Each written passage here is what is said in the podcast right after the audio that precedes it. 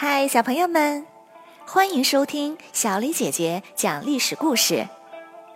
我们的故事全部来自专业正史，绝不细说。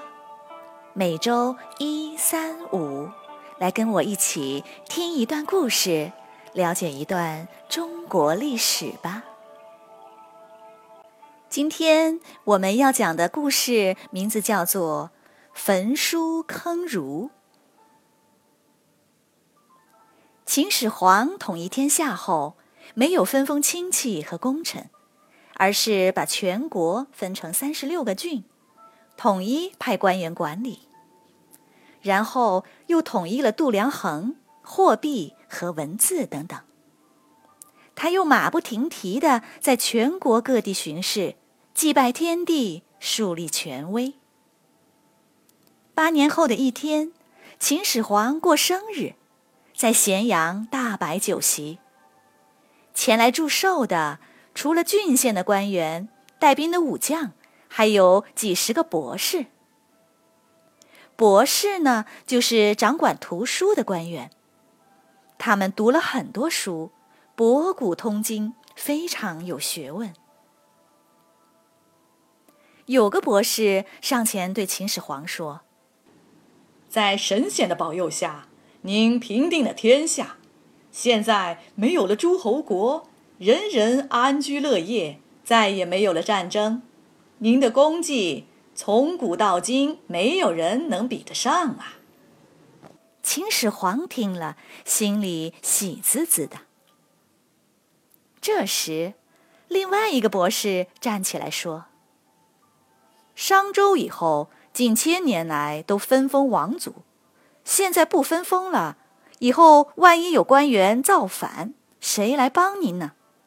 不学习古人的经验，怎么能长久？有一些人就知道拍马屁，这样会害了您啊！秦始皇顿时兴致全无，脸色一沉，说：“你们再讨论讨论吧。”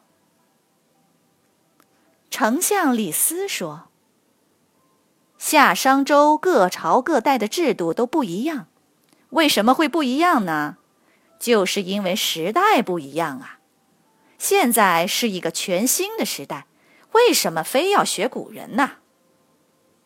以前诸侯们为了争斗，会招揽一些有学问的人。现在天下已经平定，有统一的法令，不用再争斗了。老百姓遵从法令，努力生产就好。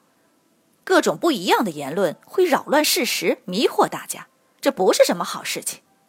而且，各种言论批评这个批评那个，都自以为是，互相争斗，然后就会自我吹嘘、沽名钓誉、拉拢信徒，这样会使得皇帝的权威受损，也会形成党派之争。应该要制止这种现象。我斗胆建议这样。秦国以外的历史书全部烧掉，老百姓只准有农业书和医书，其他的书全都由博士收藏。任何人都不准拿古代的事来讨论现在。想要学习的人就去跟官员学习法令，您看行吗？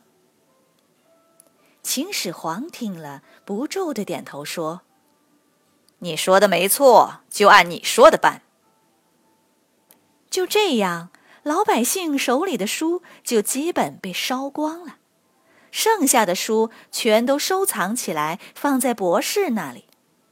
后来秦朝灭亡时，项羽一把火烧掉了咸阳城，这些书也都被烧掉了。很多书就这样再也没有了，这真是一次特别大的损失。今天我们对于秦朝以前的事知道的很少，就是因为这些书都被烧掉了。不然，我们可以不停的再讲上三天三夜的故事呢。焚书后的第二年，发生了另外一件事。有个叫卢生的人，说能帮秦始皇找到仙人，让他长生不老。他说。只要不让人知道您住在哪里，让恶鬼也找不到您，仙人就会来找您，并教您不怕火烧，不怕水淹，腾云驾雾，长生不老。”秦始皇说：“这个简单。”于是下令把咸阳附近的二百多座宫殿，在空中架设道路，全都连接起来。他想去哪个宫殿就去哪个，别人谁也不知道他住在哪里。他静静地躺着，等待仙人的出现。卢生没想到秦始皇竟真的做到了。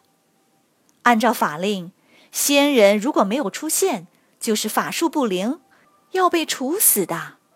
这可怎么办？卢生便到处说秦始皇的坏话。说他太残暴，不是好人，不能给他仙药，然后就逃走了。秦始皇大怒，亏我那么相信他，他竟敢造谣说我坏话，损害我的权威。于是下令把所有跟卢生有过联系的人、说过坏话的人全都抓起来，共有四百六十多人，全部都坑杀了。然后在全国通报，以警戒大家。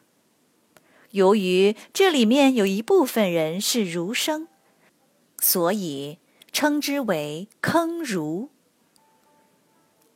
焚书和坑儒其实是两件完全无关的事，也各有不同的原因，只因时间离得很近。后来。有人就把这两件事合在一起，称为“焚书坑儒”，以表示对秦始皇的不满。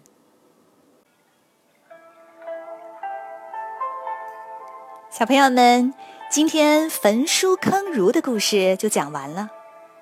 你觉得秦始皇烧掉老百姓手里的书有没有道理呀？为什么呢？如果你有自己的见解，欢迎你们进入公众号用语音回答哦。小朋友们，那我们下个故事再会。